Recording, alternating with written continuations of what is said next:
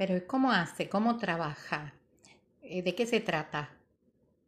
Bueno, en realidad siempre nos han dicho que teníamos que hablar y ser escuchados, pero nunca nos dijeron que teníamos que mirar al otro, ver sus movimientos, sus gestos, sus velocidades, los verbos que usa, sus creencias, porque como mira, cómo camina, cómo se sienta, las frases que usa, si se presenta o dice que llama de parte de y nunca me cuenta cómo se llama, todo, todo me dice algo.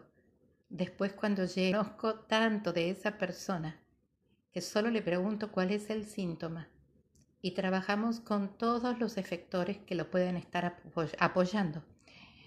Quitados esos apoyos, el síntoma casi siempre se derriba y la gente lo trasciende haciendo de eso una experiencia positiva. Siempre es sanador.